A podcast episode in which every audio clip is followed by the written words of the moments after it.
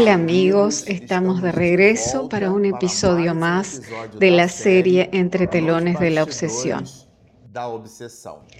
A usted que nos está acompañando a través de este canal, le decimos que estamos analizando el segundo capítulo que Manuel Filomeno de Miranda en la obra Entre telones de la obsesión lo titula Socorro Espiritual. Ah, y a pesar de que el primer capítulo se analiza, eh, lo dijimos en el episodio anterior, pero vale la pena reiterarlo, a pesar de que la historia romance comienza con una reunión de desobsesión, en el segundo capítulo, cuyo título es Socorro Espiritual, aquí también se analiza una reunión de desobsesión. Sin embargo, en esta oportunidad, esta se produce en el mundo espiritual, o sea, la erraticidad. Entonces, Manuel Filomeno de Miranda nos hace conocer aquí en este segundo capítulo, y esta información no la vamos a analizar aún en este episodio de hoy, pero a pesar de ello se los adelanto. Él nos hace percibir que la reunión mediúnica en el trabajo de su obsesión, el cual sucedió en la casa espírita donde Amalia tomó conocimiento y participó de ella, pero doña Rosa no pudo ir debido a que Mariana había huido de su casa a consecuencia de una discusión mantenida con su padre, el señor Mateo, cuyo nombre lo designa así eh, Miranda en esta obra. Ellos discutieron y la relación entre ambos poseía determinados asuntillos del pasado, que en esta reunión de desobsesión en el mundo espiritual, en este segundo capítulo, nosotros tomamos conocimiento de cuál es la causa, de la causa por la cual ellos no se entienden, a pesar de que son padre e hija. Pero por una cosa o por otra ellos discuten, la joven se va de la casa y doña Rosa se queda en una condición tal que no le permite participar en la reunión mediúnica, muy afligida porque se trataba de su hija, ausente del crisol doméstico, y ella continuaba sin saber nada sobre el paradero de su hija adolescente. Pero Amalia, hermana de Mariana, hija de Doña Rosa, va a la reunión mediúnica y vuelve totalmente extasiada. Y nosotros comenzamos el episodio anterior leyendo el trecho en el cual Miranda relata el cuadro emocional de Mariana cuando regresa a su casa. Y justamente a partir de ahí, buscando el desarrollo de ese asunto, o sea, analizando la fuga de Mariana, mientras la reunión mediúnica se producía, no en el plano espiritual, sino en la casa espírita, en la cual Saturnino, que es la entidad espiritual que agrega a Ambrosio, para que éste, en el mismo instante en el cual se llevaba a cabo la reunión mediúnica en el plano físico, Ambrosio recibe la misión de parte de Saturnino para dirigirse a la casa de Doña Rosa, en donde Mariana vivía y desde donde había huido hacia una plaza pública. Él, conversando con los espíritus, Miranda nos hace percibir que se trataba de espíritus circunvecinos a esa familia. Permítanme el comentario. Como si fuera un chisme espiritual, llamémoslo así. Y él conversando con algunos espíritus de allí, él toma conocimiento del paradero de la joven y va hasta la plaza. Pero él va a la plaza teleguiando a un espíritu amigo de la familia. Y nosotros nos detuvimos exactamente en ese punto, en el punto en el cual doña Aurelina es teleguiada para que visite esa plaza pública en la cual se encontraba Mariana. Por lo cual nos dice así Manuel, en forma intuitiva sintió doña Aurelina. Sintió, observen cómo está escrito, la imperiosa necesidad de salir a la calle como si estuviese teleguiada, y encontró a la joven que sola esperaba a su compañero.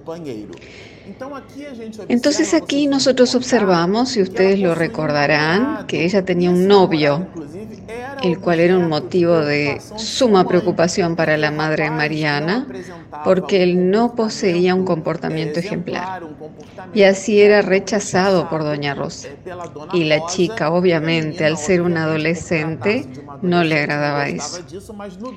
Pero el drama entre Mariana y el señor Mateo provoca la fuga de su casa y la inmediata búsqueda del muchacho. Y esta señora, doña Aurelina, es guiada por Ambrosio, que era el espíritu designado por Saturnino, el cual está en ese momento en la reunión mediúnica. Observen ustedes que existe una trama completa, positivamente hablando, una trama espiritual. Por esa causa el nombre, entre telones de la obsesión, es sumamente apropiado. Porque una cosa es lo que vemos en el espectáculo y otra cosa es la situación de la organización de los actores dentro de los camarines, cambiándose de ropa, ingresando a escena, promoviendo el espectáculo. Quien observa el espectáculo no conoce el flujo, digámoslo así. ¿Cómo está ya del otro lado? El entuerto, las escenas, esos cuadros del otro lado de la vida que corresponden a una misma vida en diferentes fajas de frecuencia. Por una cosa o por otra, ella, doña Aurelina, es teleguiada por Ambrosio para buscar a la joven. Por lo cual Miranda nos dice así, al verla desfigurada, observen la muchacha estaba transformada. La bondadosa señora, o sea, doña Aurelina, se acercó asustada y ciñéndola en un abrazo de espontánea afectividad esto es maravilloso. La envolvió. El espíritu que la telementalizó, la teleguió para ir hasta allí, inconscientemente los fluidos de Ambrosio. O sea que ese abrazo que la señora le dio, esa señora que había sido una especie de empleada doméstica de la familia, quien además había desarrollado ciertos lazos afectivos con las jóvenes, en ese abrazo materno, digámoslo así, honesto, sincero y de una forma muy tenue, Ambrosio, que es el espíritu que la tele guió a la señora hacia ese encuentro de almas, retirándola de allí. y recordemos que previamente ese espíritu provocó que el novio tuviera una especie de indigestión, un malestar y con eso él no logra ir al encuentro. Y en consecuencia, él toma las providencias para teleguiar a doña Aurelina. Y una vez allí la induce a abrazar a la joven. Y a través de ese abrazo, Ambrosio le transmite las energías necesarias para Mariana para aquel espíritu que se presentaba en la condición de joven adolescente. Lo que es muy interesante observar aquí es que si hacemos una comparación con nuestras actividades en la casa espírita, eh, aquí Manuel Filomeno de Miranda nos está describiendo un pase, ¿no es cierto? Y cuando nosotros hacemos un curso de pases, comúnmente nosotros adoptamos los detalles de la postura, adoptamos la orientación de las gesticulaciones. Y nuestro querido profesor Jorge Andrea, quien tiene más de 30 libros publicados, fue el que acuñó la expresión vórtice de energía. Para que podamos entenderlo fácilmente, yo ya voy a alcanzar el punto del pase, pero para que podamos corroborar este tema. Si, por ejemplo, usted toma un vaso y le vierte leche, le agrega chocolate y lo mezcla con una cuchara, cuando usted lo revuelve, usted produce una energía mecánica que después de que usted retira la cuchara, la leche chocolatada permanecerá girando, produciendo en consecuencia un remolino. En consecuencia, por asociación, podemos comprender la explicación dada por Jorge Andrea, que dentro de los plexos nerviosos que nosotros poseemos existen esos vórtices de energía y están en movimiento tal cual se da en la naturaleza, donde todo es movimiento. El propio átomo, que sería la menor partícula de la materia, de aquí proviene la expresión griega átomos, que significa sin división. Sin embargo, él es muy divisible. Y en ese proceso de divisibilidad o de división, nosotros encontraremos al electrón gravitando, girando alrededor del núcleo atómico, por lo tanto en movimiento. Hoy existe un pensamiento moderno de físicos cuánticos que nos presentan la idea de que lo que creemos que es estático, por ejemplo una piedra, un pedazo de madera o un ladrillo, son en realidad energías condensadas. Y en una visión cuántica podríamos verificar los movimientos pulsantes, cuya sumatoria molecular, atómica y subatómica está regida por leyes y en el proceso de solidificación de aquel objeto podríamos ser eh, o podrían ser apreciados por nosotros como un movimiento. Entonces en todo hay movimiento, la propia vida es movimiento. En este exacto momento mi corazón late en ritmos, en biorritmos, que arriba de 100 pulsaciones por minuto tenemos la taquicardia y debajo de 60 la braquicardia. Pero por una cosa o por otra todo es movimiento, por lo cual es muy natural que también suceda eso en el trabajo de los pases. Si usted quiere verlo en el ejemplo del vaso de leche chocolatada, deshacer aquel vórtice de energía del movimiento concéntrico de izquierda a derecha que usted produjo, bastaría que usted provoque un movimiento excéntrico contrario de derecha a izquierda, realizando una descompensación de aquella energía mecánica. Es muy natural que en la aplicación del pase nosotros utilicemos ese movimiento, ese ritmo para la producción más eficaz del pase. Pero el punto importante aquí es que el movimiento físico es importante, pero no es fundamental, porque Manuel Filomeno de Miranda nos muestra lo que les voy a leer nuevamente, porque la lectura siempre es un recurso didáctico de fijación. Al verla desfigurada, quiere decir doña Aurelina, al ver a la joven Mariana en plaza pública trastornada y desfigurada, la bondadosa señora se acercó asustada se aproximó viéndola en un cuadro diferente, como nos dice la tesis de Pablo de Tarso. En todos sois atribulados, pero no angustiados, perplejos, pero no desanimados. Y ciñéndola en un abrazo de espontánea afectividad, no era nada improvisado, mecánico, hecho de manera plástica o artificial. La envolvió inconscientemente en los fluidos de Ambrosio. Entonces aquí estamos hablando de un trabajo de paz. Este es el punto. Inconscientemente, ella ni se percató, porque miró a la jovencita, se asustó un poco, se sentó a su lado y la abrazó. Cuando ella la abraza, en ese instante, el espíritu Ambrosio que la había teleguiado aprovechó ese momento y descarga energías benefactoras sobre la joven. Estamos hablando ciertamente de un trabajo de paz. Y para quien aún tiene dudas, sigue diciendo, estableciendo una sensible permuta de energías, intercambio, señores, bioenergía, de manera de arrancarla de las ligaduras de los espíritus ociosos, que la rodeaban. Entonces aquí nosotros observamos nítidamente que ese flujo energético fue la primer providencia tomada por Ambrosio a través de Doña Aurelina para disipar la presencia de otros espíritus. Porque el personaje principal que incitara a Mariana a huir de su casa en aquel exacto momento estaba presente en la reunión de desobsesión en la casa espírita.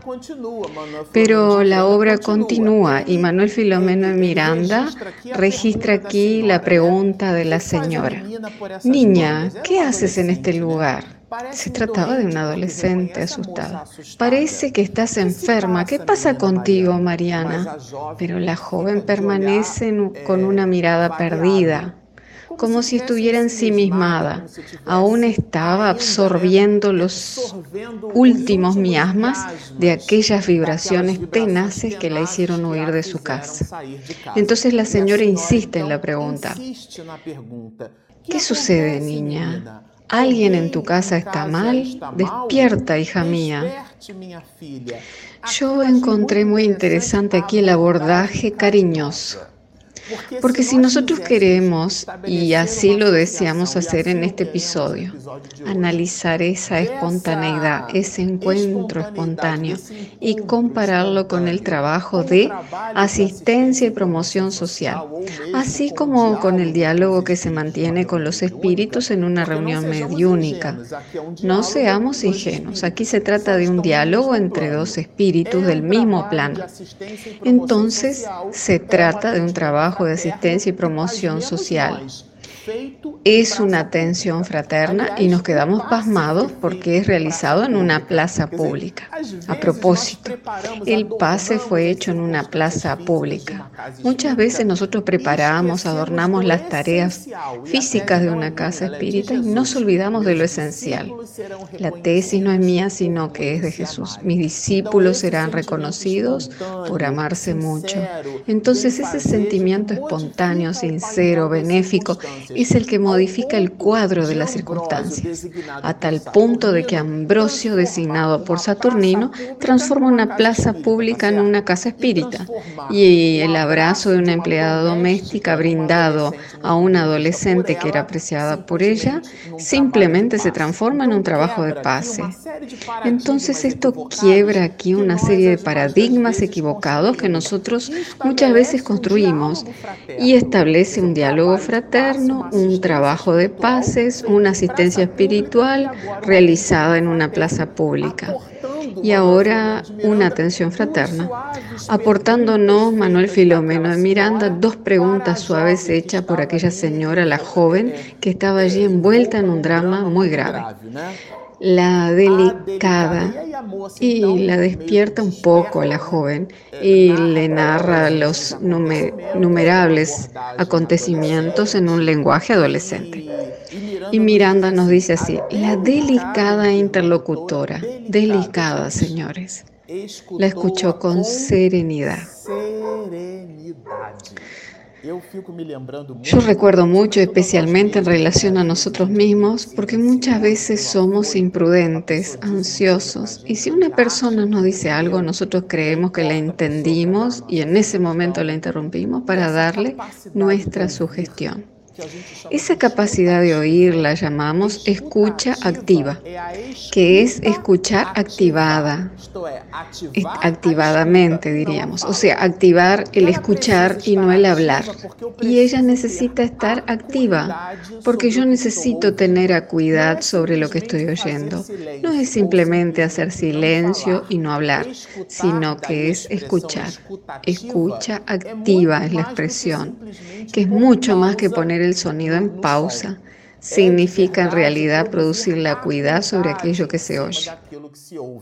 Entonces escuchar con serenidad es calmar el corazón, es oír y deducir aquello que nos, aquello que nos informa el otro sobre lo que le está pasando, pero dentro de su perspectiva.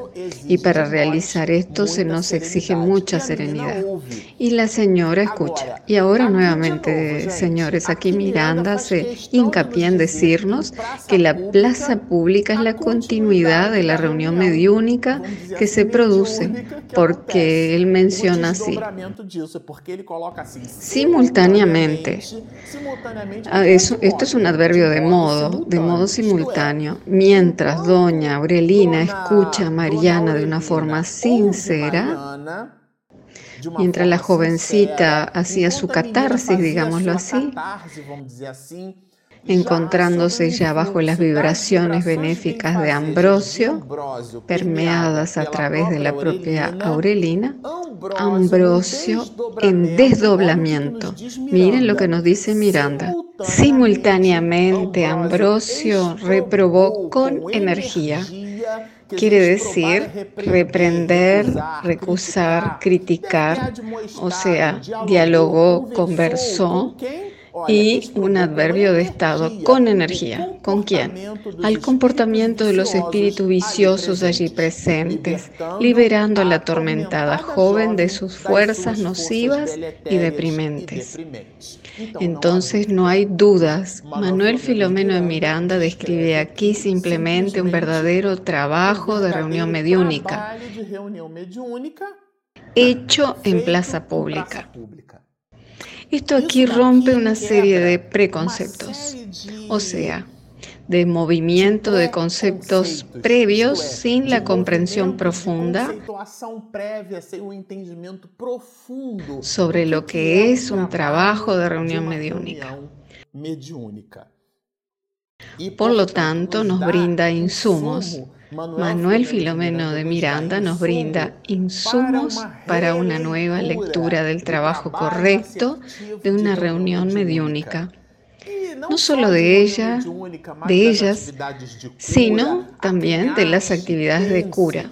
Existen personas que creen que necesitamos estar de blanco, que el paciente necesita estar acostado en una camilla y otra persona imponiéndole las manos. Nada de eso sucedió aquí. Una joven se fue a una plaza pública mientras la reunión mediúnica se llevaba a cabo.